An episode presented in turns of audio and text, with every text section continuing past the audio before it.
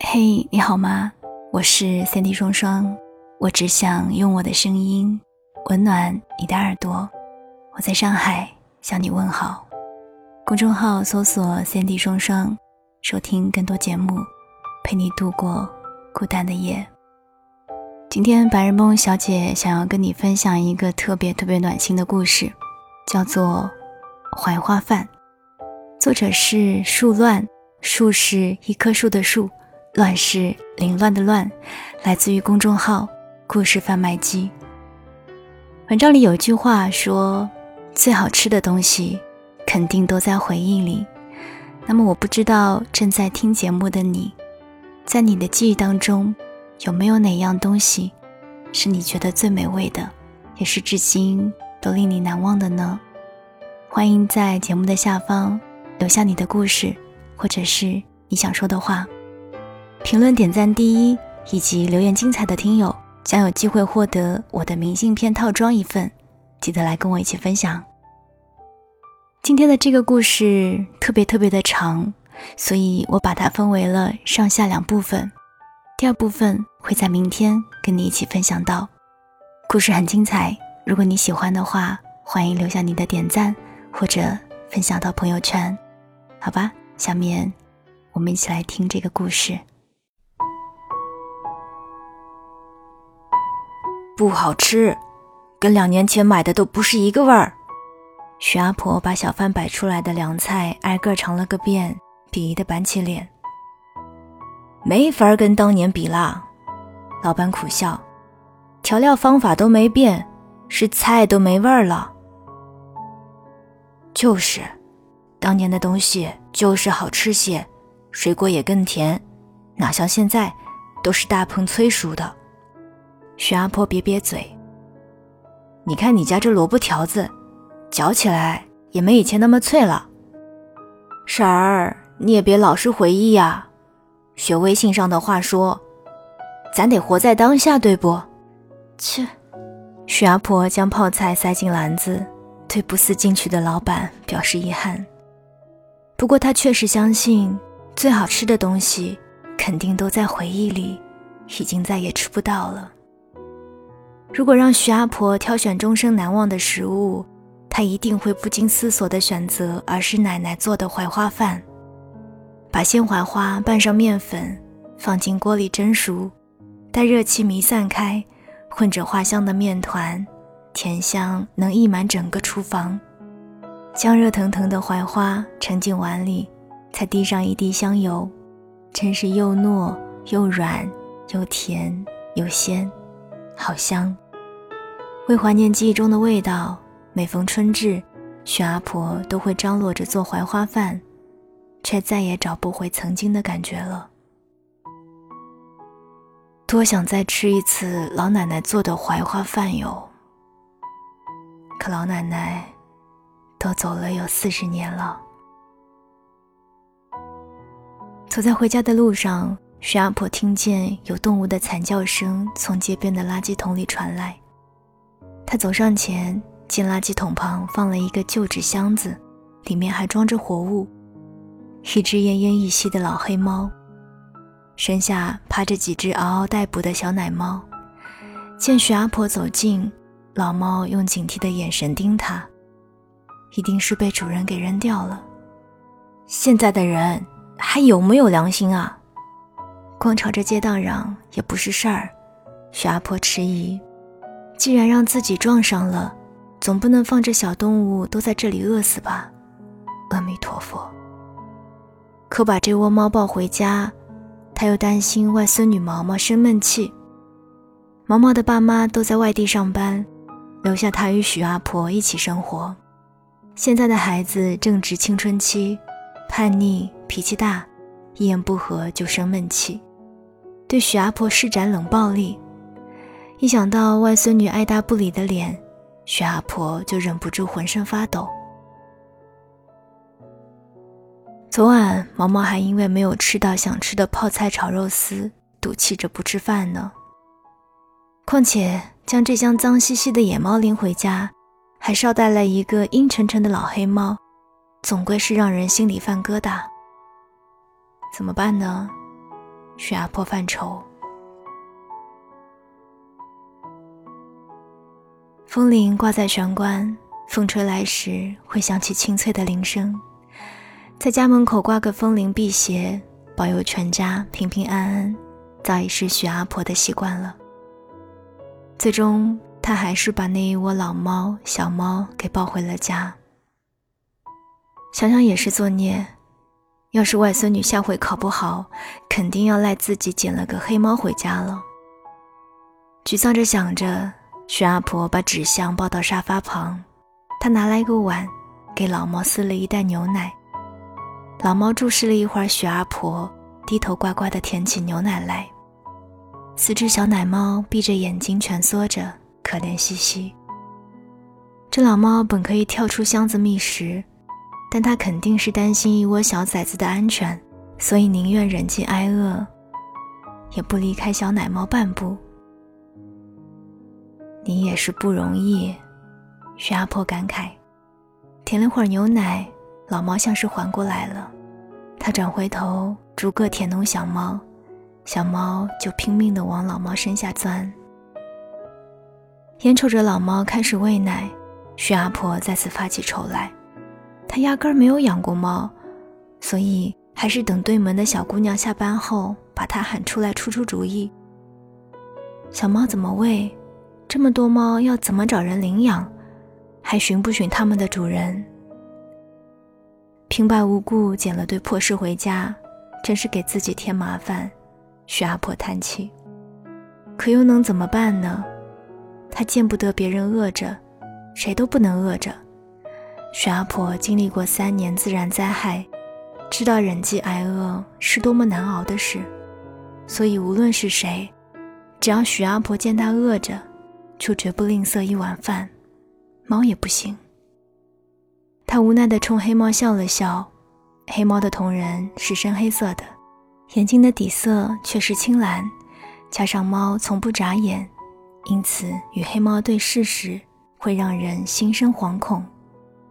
可许阿婆并没有感到恐慌，因为黑猫看她的眼神有些温柔。恩人，谢谢你。就在许阿婆愣神时，黑猫忽然说话了：“作为报答，我来实现你一个愿望。”，许阿婆心中一惊，还没来得及喊出“猫开口说人话了”，就两眼一黑，如同全身浸入水中，迅速丧失了知觉。怎么了？她浑身轻飘飘的，好像坠进了深幽的梦乡。花姐，你怎么了？被人拉扯了一下胳膊，徐阿婆睁开双眼，有如从一场悠长的梦中醒来。她感到身体轻盈了许多，深吸一口清新的空气。徐阿婆懵懂地环视身侧，她正站在一处熟悉的山头，远方是融进云中的夕阳，群山被目光笼罩，万物之上。都浮现出一层淡淡的蜜色轮廓。嗯，是老家的山。记忆在许阿婆的脑海里复苏，与春节回老家看到的荒山不同，眼前漫山都是绿色的麦田，勃勃生机在细雨中铺满群山。太阳雨，好温柔的天。许阿婆低头看了眼自己，手背光滑白嫩，袖口的补丁上。嵌着一朵花，花姐，身边的孩子继续喊。许阿婆定睛一看，眼泪瞬间断了线。黑狗，她一把抱住了眼前的小子，却被对方嫌弃的推开。你犯病了。这男孩个矮精瘦，却穿得体面干净，胳膊上套着一个红袖章。徐阿婆流着泪摸了摸自己的脸，她从单肩包里翻出记忆中的小镜子，从镜子中看到了自己十几岁时的青涩模样。她大概猜到了，电视剧里都演过那么多了，她再傻也猜到了。我穿越了，他用手遮住口鼻抽泣。啥？此刻。徐阿婆回到了自己年少的时候。嗯，是那只黑猫干的吗？他低头沉思。他还说要实现自己的一个愿望。哦，是什么来着？花姐，你再不快点，槐花都要被摘完了。等许阿婆擦干眼泪，黑狗已经走远了。许阿婆，不，她现在那么年轻，叫她许小花更合适。等等我，许小花把单肩书包甩在后面，双手合成喇叭。我今天一定要吃到槐花饭。他豪言壮语化为回声，在山间飘荡。本来要一起去摘槐花，结果你愣在原地不动，让我喊了好半天。黑狗用脖子夹住伞，从兜里摸出一根卷烟。我猜早被人摘干净了。没等他划着火柴，徐小花一把把烟给拽了下来，踩在脚底，恨恨地瞪着黑狗。你干嘛？黑狗还没有抱怨完，徐小花就伸手给了他一耳光。还顶嘴！你就是得少抽烟。他知道黑狗是村长的儿子，除了自己，没有人冲他发过火。你脑袋出问题了！黑狗捂着脸，气呼呼地朝前走。我不管，以后只要看见你抽烟，见一次我就打你一次。帝国主义，霸道。黑狗步伐更快，头也不回。徐小花知道黑狗没有生气，她慢悠悠地追上他。他当然没说，三十年后自己来参加黑狗的葬礼时，一度哭到昏死过去。这小机灵鬼要不是因为肺癌走得早，就能主持完全部工作，老家的路都顺顺当当的铺好了。山间正飘着雨丝，空气中弥漫着雨水清新的气味。徐小花对这种气息回味已久，她甚至收起伞，任凭雨露打湿长发。这种身心都被洗涤的记忆，早已被城市里厚重的雾霾和尾气给掩埋住了。从镇上的学校走到家里得六里路，两个孩子在山间你追我赶。夕阳在他们身侧一点点褪去，胶线留下的稚嫩脚印，沿着山路缓缓延展。我看到然哥了，徐小花遥指村口槐树林的方向。他嫣然一笑，撇下黑狗，踩着泥水快步上前。然哥也笑着冲两人挥手。徐小花跑到然哥面前。细细端详他年轻的脸庞，差一点就抱住了他。我正等着你们呢。然哥手里捧着一个小布包，笑得爽朗清澈。要是再看不见你们，我就打算送去你家了。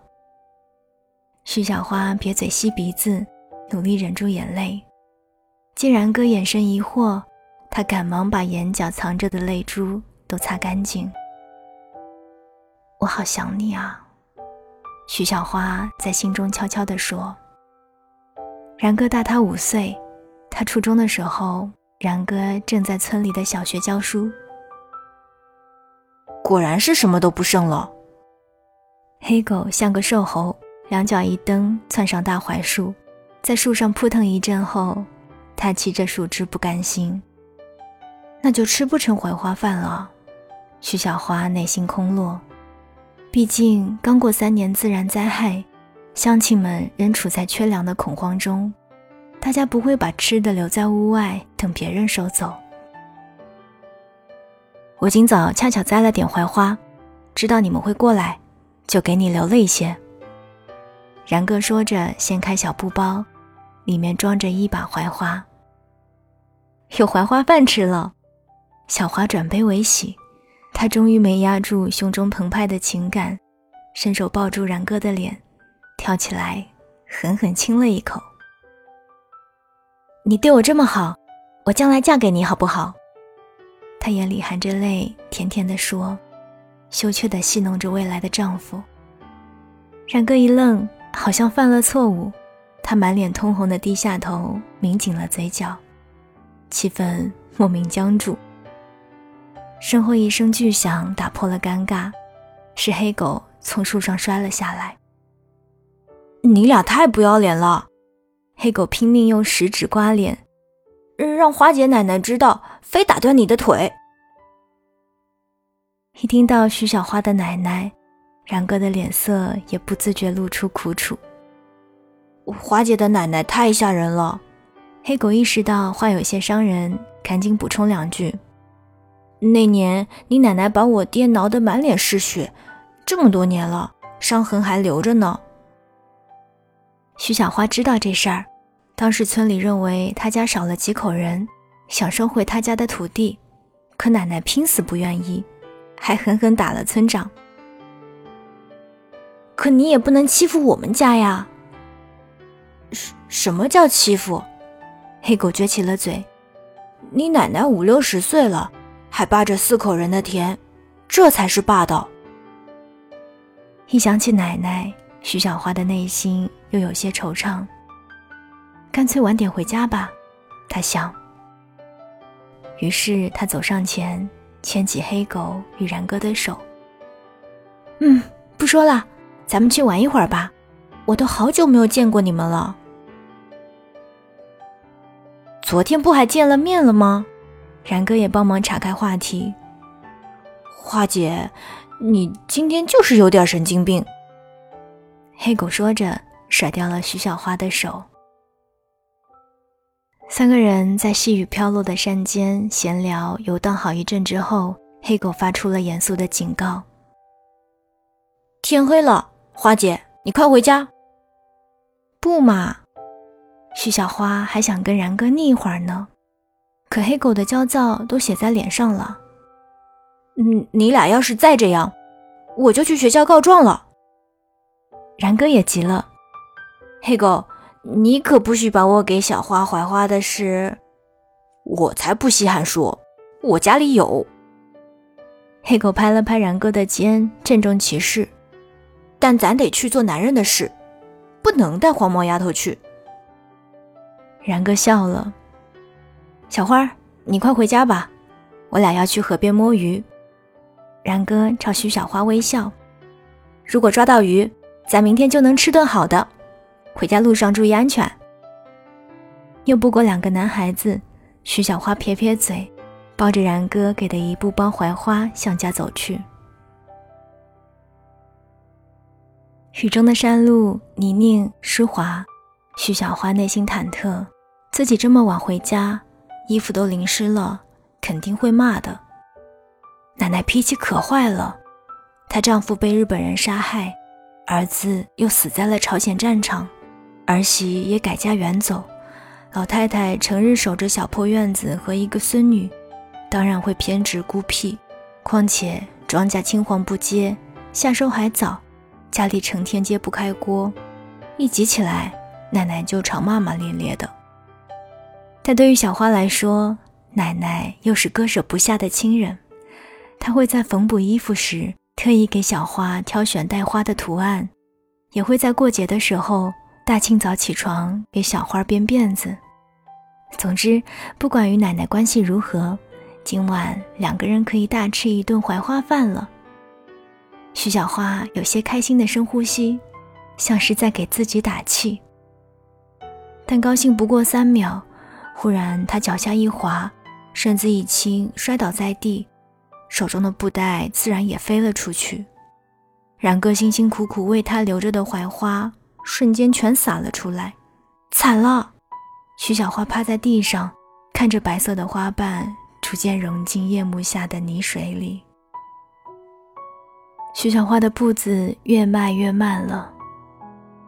风哪里去了？还没跨进屋，奶奶的斥责声就飞了出来，把徐小花吓得腿一软。挂在门口的风铃声发出轻响。这是老旧的铜钟风铃，是支书从镇上买来给这家老小辟邪用的。哭啥？徐小花怯怯地立在门栏外，奶奶点起煤油灯，一见小花浑身泥水，手臂便立刻挥舞起来。快脱掉，都脱了。小花哆嗦地褪去身上的脏衣服，去洗洗。徐小花快步走到压井旁，压了点井水冲洗身子。她的视线扫过小院，最终停留在黑黢黢的老屋。没错，这是记忆中家的模样。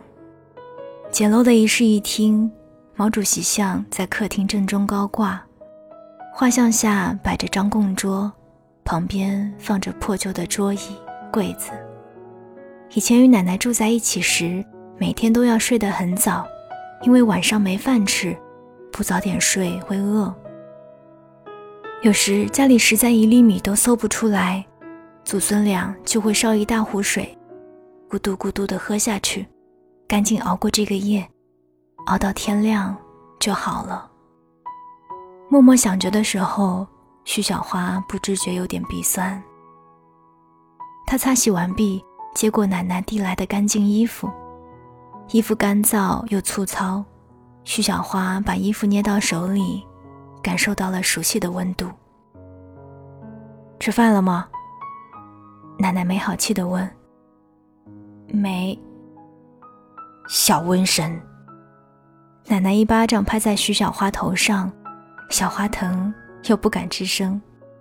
她默默穿上衣服，不敢询问家里是否还有吃的，只好不作声地走进厨房。可厨房里除了堆满了柴禾，却没有饭菜的香气。灶台摸上去也是冰凉凉的。徐小花的肚子叫了起来，她扁扁嘴，垂得委屈。今晚怕是要挨饿了。一回头就看见奶奶倚着门框站在身后。饿了，徐小花没做声。为什么回家这么晚？嗯，想去摘一些槐花。槐花呢？摔了一跤，全洒了。徐小花攥紧了衣角，听奶奶长叹一声，徐小花深深埋下脑袋。奶奶摇摇头，转身走回小院。今天大队的送了点槐花和细面来，锅里有槐花饭，赶紧吃吧。小花揭开锅台，果然锅里静静躺着一碗槐花饭，饭不多，盛在搪瓷碗里。搪瓷碗是之前村长给的，气都掉没了，捧在手里坚硬又粗糙。自从奶奶拒绝向集体上交土地之后，就没有跟村长说过话了。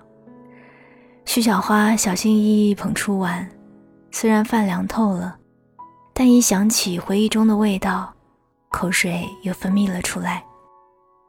看来槐花饭下午就做好了，但由于小花回家太晚。饭放凉了，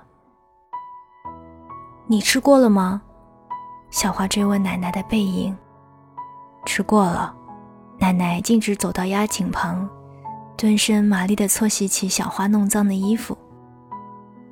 真的？徐小花猜到奶奶撒谎了。奶奶不会开小灶吃独食的。自然灾害那几年，她为了给小花省下一口馒头，曾一度饿到胃出血。奶奶吐血的场景，此后无数次的出现在徐小花的噩梦中。家里存粮不多，等不到徐小花回家，奶奶是不会先吃的。奶奶，徐小花虽然外表是个孩子，内心却经历过近七十载的悲欢离合。她心里有数，手里这碗饭只够填饱一个人的肚子。奶奶今晚。又挨饿了。我不饿，饭你吃吧。徐小花将饭碗放在屋里的桌子上，小声地说：“你吃不吃？”我偏不。徐小花知道奶奶脾气倔，于是她深吸一口气，伸手朝桌子用力一拍，打翻了搪瓷碗，里面的槐花饭就都洒了出来，洒在桌上和地上。满满的都是，要吃你吃吧。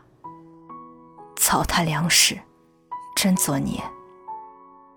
奶奶的声音瞬间虚弱下去，她佝偻起腰，蹲下身，一点点将洒落的槐花饭捡进搪瓷碗，然后提起水壶，走向了厨房。徐小花感受到了奶奶压抑的怒气，她知道，把饭用水洗净之后，奶奶会把那些饭一点不剩的吃下去。起码她今晚不用挨饿了。小花难过的笑了笑。她回忆起与奶奶生活的点滴，奶奶从没有向生活下过跪，她一直都活得如此坚韧。这时。耳畔闪过一声猫叫，一个急促的声音说道：“饭不能都让奶奶吃了。”这声音像是从徐小花的脑海里浮出来的，熟悉又陌生。啥？徐小花想起来了，这是黑猫的声音。你的愿望是吃到奶奶的槐花饭，所以你吃不到槐花饭是回不来的。啊！徐小花不禁叫了出来：“快去吃一口饭，我的力气快坚持不住了。如果你今晚不能回来，就会死。死？你的灵魂回不到现在，可我的力量也无法维持你活在过去。这样，两个世界的徐小花都会……你快去吃一口槐花饭吧。奶奶，饭还有吗？给我留一口。”徐小花急匆匆的冲进厨房。啥？奶奶已经在洗碗了。嗯，家里还有槐花吗？徐小花心烦意乱。你什么意思？又想吃了？奶奶问。还有没有槐花？徐小花尖叫着，浑身颤抖起来。即将到来的死亡令她难以接受。她会死，她的灵魂将徘徊在过去与未来的夹缝中，两个世界的徐小花会同时丧失灵魂。